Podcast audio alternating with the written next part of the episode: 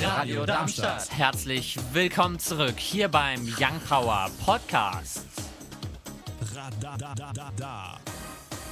Ich glaube, so fröhlich sind wir noch nie reingestartet in die zwei Stunden Young Power hier auf der 103,4 MHz per DAB Plus oder im Livestream unter live.radiodarmstadt.de. Ja, heute mit dem Moderatoren-Duo eures Vertrauens, mit mir, dem Paul. Und mir, dem Leon. Die Themen hier heute bei Young Power. Wir sprechen über Twitter und den Bitcoin-Betrug. Da wurde sich nämlich reingehackt. Unter anderem ganz große Accounts betroffen, beispielsweise von Ex-US-Präsident Barack Obama. Was es damit auf sich hat, darüber reden wir. Und über das Lieferkettengesetz. Na, das klingt doch auf jeden Fall spannend.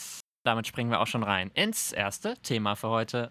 Überweise mir innerhalb der nächsten 30 Minuten Geld in der Kryptowährung Bitcoin und ich sende dir die doppelte Menge zurück. Solche Spam-Tweets wurden ab Mittwochabend vermehrt über verifizierte Twitter-Accounts abgesetzt. Es begann mit kuriosen Nachrichten von Unternehmen aus der Kryptowährungsbranche. Später ging die Attacke über auf Tesla-Chef Elon Musk, Microsoft-Gründer Bill Gates, Amazon-Gründer Jeff Bezos, Ex-US-Präsident Barack Obama oder Apples Unternehmensaccount mit teils Millionen Followern. Twitter reagierte, indem sie zuerst nur die betroffenen Konten sperrten. Später dürfte kein verifizierter Account mehr Nachrichten absetzen. Eigentlich soll eine Verifikation seitens Twitter Fake-Accounts eindämmen.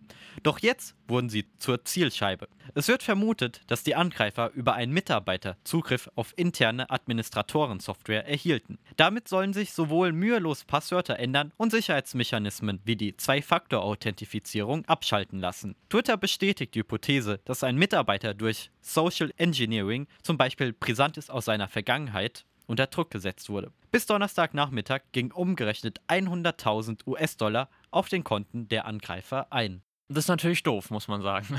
das ist schlicht und weg. Es ist aber so des Grundrauschens des Internets. Weißt du, früher war es noch per E-Mail, da war es der nigerianische Prinz, der dir Millionen überweisen wollte. Jetzt sind es eben Twitter-Accounts, die gehackt wurden und wo sich dann viele wohl schnelle Geld erhoffen. Ja, wobei man ja auch sagen muss, wenn Barack Obama sowas postet, dann ist es ja schon irgendwie ein bisschen verdächtig, oder? Vor allen Dingen, wenn mehrere Leute das relativ zeitgleich posten. Also da müsste man ja schon auch mal noch ins Grübeln kommen. Ist das jetzt wirklich echt oder nicht? Hm. Gerade wenn sowas ist wie Bitcoin, was halt, wo alles komplett anonym ist, außer halt die Transaktionen. Die sind komplett öffentlich, kann man auch auf einer Webseite einsehen, aber man weiß halt nicht, wer hinter dieser Ziffernkette steckt. BGH-Urteil. Vermieter kann zum Renovieren verpflichtet werden. Brand in der Kathedrale von Nantes. Das Wetter meist freundlich und warm. Die News jetzt mit Leon. Wenn ein Mietobjekt unrenoviert übergeben wurde, müssen beide Parteien, Mieter und Vermieter, die Kosten für Schönheitsreparaturen tragen. Diese Annahme folgt aus dem Grundsatz, dass eigentlich der Vermieter für ein regelmäßiges Streichen verantwortlich ist. Doch in der Praxis wird die Pflicht durch eine vertragliche Sonderregelung auf den Mieter abgewälzt. In 2015 entschied deswegen der Bundesgerichtshof in Karlsruhe, dass die Regelung nicht auf unrenovierte Wohnungen zutrifft. Vor kurzem änderten die Bundesrichter ihre Einstellung diesbezüglich, sodass sich beide Seiten zu gleichen Teilen an der Instandhaltung beteiligen müssen. Man ist überzeugt, dass die Mieter schon bei der Besichtigung oder zumindest vor dem Einzug wissen werden, worauf sie sich einlassen. Wer demnach auf Kosten seines Vermieters modernisieren lassen würde, bekäme mehr als anfangs vorgefunden. Für Mieter und Mieterinnen kann das Urteil ein teurer Spaß werden, da grundsätzlich der Vermieter den Handwerker bestimmen darf. Es sei denn, er gerät in Verzug. Am Samstagmorgen begann es in der Kathedrale von Nantes zu brennen. Die 60 Einsatzkräfte, die den Brand unter Kontrolle zu haben scheinen, wurden um 7.44 Uhr alarmiert. Mittlerweile ermittelt auch die Staatsanwaltschaft wegen des Verdachts auf Brandstiftung. Laut dem Staatsanwalt von Nantes Pierre Sen seien die Flammen an drei Stellen ausgebrochen. Zum einen nahe der großen Orgel sowie links und rechts im Kirchenschiff, wie der Fernsehsender BFM TV berichtete. Laut dem Feuerwehrchef Laurent Verlay sei die Plattform der Orgel sehr instabil und droht einzustürzen. Noch heute würden Ermittler den möglichen Tatort die Kirche besuchen. Der Brand erinnert an den Vorfall aus April 2019, als die Pariser Kathedrale Notre Dame, deren Brandursache gegenwärtig noch nicht hundertprozentig geklärt ist, lichterloh brannte. Am Sonntag ein Mix aus Sonne und Wolken, dabei bleibt es meist trocken, dazu auch noch hohe Temperaturen mit Höchstwerten von 24 bis 31 Grad. Die weiteren Aussichten, der Montag zeigt sich dann wechselhaft, mal Sonne, mal Wolken, die auch Schauer oder Gewitter mit sich bringen können. Die Temperatur liegt bei 16 bis 26 Grad. Der Dienstag zeigt sich dann mit viel Sonne, nur ein paar Wolken lassen sich blicken bei Temperaturen von 12 bis 21 Grad.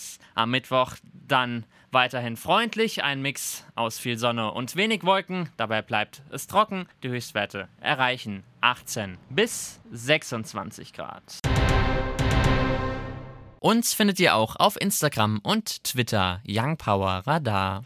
Black Bear und Queen of Broken Hearts, den haben wir letzte Woche vorgestellt in der Young Power Neuerscheinungsrubrik. Und ihr ahnt es schon, auch diese Woche gibt's eine neue. Das Ganze wie immer um 10 vor 6. Der Grammy-Gewinner Anton Saslavski wurde 1989 im russischen Teil der Sowjetunion geboren. Er wuchs in der Nähe Kaiserslauterns auf. Seine Eltern sind zu dem Zeitpunkt beide Musiklehrer und er lernt früh Klavier spielen, später auch Schlagzeug. Heute kennen wir den DJ und Produzenten durch Hits wie Break Free, aber auch von Stay oder auch The Middle. Die 19-jährige Jasmin Ying Thompson wurde am 8. November 2000 geboren.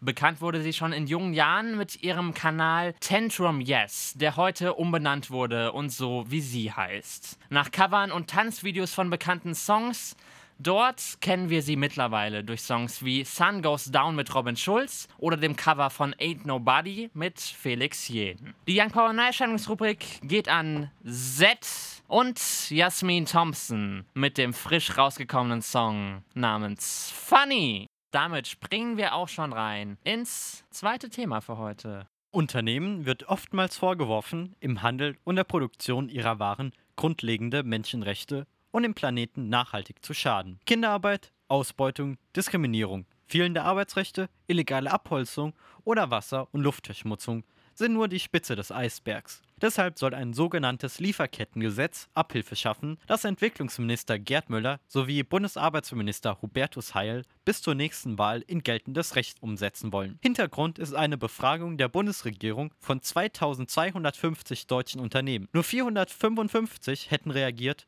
wovon weniger als 50 Prozent ihrer Sorgfaltspflicht nachkämen. Daher soll das Sorgfaltspflichtengesetz deutsche Unternehmen ab über 500 Mitarbeiter für die Einhaltung von Mindeststandards verantwortlich machen. Die seien aus der Haftung, sobald man alles Mögliche unternommen habe. 60 Unternehmen, darunter Chibo, Rewe, Nestle sowie Alfred Ritter sind dafür. Andere Unternehmen kritisieren den Gesetzentwurf mit Verweis auf die Regeln der Vereinten Nationen und im Krisenbetrieb seit Ausbruch der Corona-Pandemie. Die Ausdehnung auf EU-Ebene befürworten Bundeswirtschaftsminister Altmaier von der CDU und das SPD-Wirtschaftsforum. Nestle ist dafür? das hat mich auch wirklich sehr überrascht, als ich das gelesen habe. Man, man könnte fast sagen, ich bin vom Stuhl gefallen. Ja, ist ein bisschen komisch, ne? Aber es ist halt auch alles fürs Image, würde ich mal so frech behaupten. Ist es ver vermutlich mehr, weil die, das, das wird sich wahrscheinlich noch ein bisschen hinziehen als nur bis zur nächsten Wahl. Aber an sich ist es ja eine gute Sache, muss man sagen. Also ja. da kann man wirklich nicht meckern, solange halt die Mindeststandards auch wirklich Mindeststandards sind und nicht irgendwie völlig frei erfunden ohne Boden irgendwie, weil wenn du keine richtigen hast, dann macht es ja auch keinen Sinn. Also Hast du äh, das gehört, dass die Lebensmittelampel verwässert werden soll? Nee, noch nicht. Und zwar ist es jetzt zum Beispiel auch wieder von den Lebensmitteln, da mal wegen Nestle, ist es zum Beispiel so, dass ein Fruchtsaft oder Obstsaft soll einen besseren Score bekommen, weil da ist ja Obst drin. Total skurril. Ihr könnt es ja auch mal im Internet nachlesen. Damit geht's auch schon ab ins dritte Thema für heute. Ein Bild sagt bekanntlich mehr als tausend Worte. Vielleicht gerade deswegen haben die Emojis ihren jetzigen Stellenwert erlangt. Du weißt nicht, wie du es ausdrücken sollst?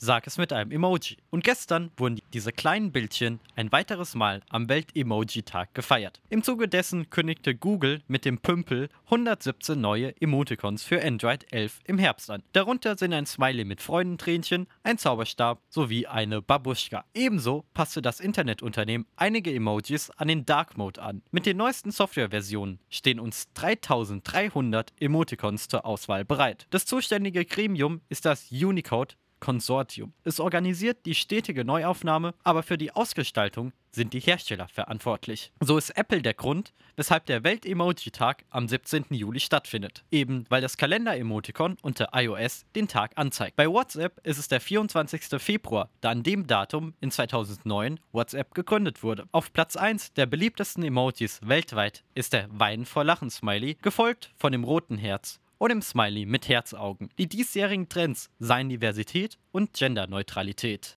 Was ist dein Lieblings-Emoji? Bei mir ist es auch standardmäßig der Wein vor Lachen, aber ich habe gerade eben also einfach ein Textfeld geöffnet und meine meistgenutzten ist der Fast Forward Button, also dieses schnelle Vorspulen, weil ich den eben verwende, um auf Webseiten zu verweisen, was ich ja bei den Social Media Kanälen von Young Power immer mal wieder mache und der eine, dem der, der Kopf schon explodiert. Bei mir ist noch dabei äh, die Hand, die das Peace zeigt und äh, die Augen. Die, die poste ich immer ganz gerne, um zu gucken, wenn, ob in Spielen jemand online ist. Und dann setze ich immer so einfach nur so diese zwei Augen in den Chat und warte eine Reaktion ab. Ja, aber auf jeden Fall ganz witzige Smileys. Ich weiß nicht, vielleicht kennst du auch das Problem. Man sucht diesen einen Smiley, den man lange nicht benutzt hat, der nicht mehr in der besten Liste ist und findet ihn nicht, weil man nicht weiß, in welcher Kategorie er ist. Kenne ich nur zu gut. Deswegen benutze ich einfach eine Webseite, Emojipedia, und da suche ich das. Ihr müsst es halt auf Englisch suchen, aber das sollte nicht so das Problem sein. In den meisten Haushalten leistet ein Router tagtäglich, manchmal mehr, manchmal weniger,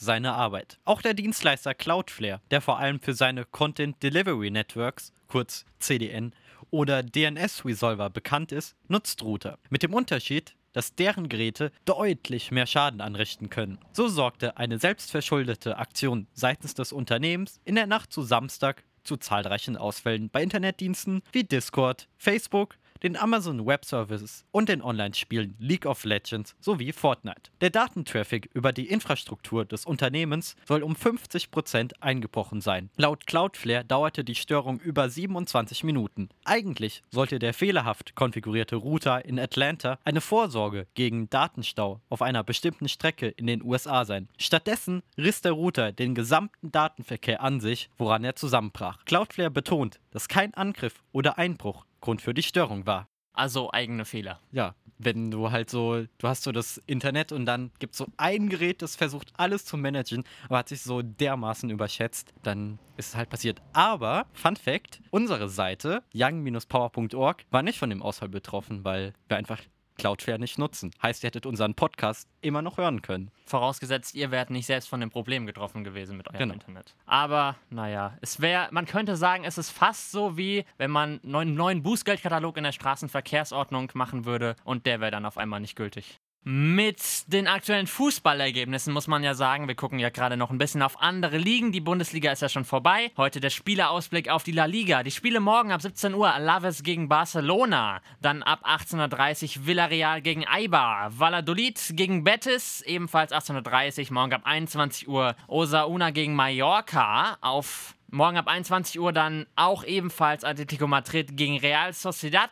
Levante gegen Getafe spielt morgen ab 21 Uhr. Ebenfalls Granada gegen Athletic Bilbao. Espanyol Barcelona gegen Celta Vigo. Auch morgen ab 21 Uhr, genau wie die Zwei Spiele jetzt noch. Leganes gegen Real Madrid und Sevilla gegen Valencia. Wobei man sagen muss, könnt es natürlich nur gucken, wenn ihr die entsprechenden Abos habt. Aber es ist auch schon entschieden. Also Real Madrid ist schon Meister, steht fest. Und Barcelona ist auch schon Zweiter. Mit dem Blick auf die aktuellen Spotify-Charts auf Platz 10 vorzufinden. Stay Solid Walkie, Party Girl, der Remix. Auf der 9 dann Topic und A7S Breaking Me. Die 8 belegt Juice World, Wishing Well. Auf der 7 vorzufinden.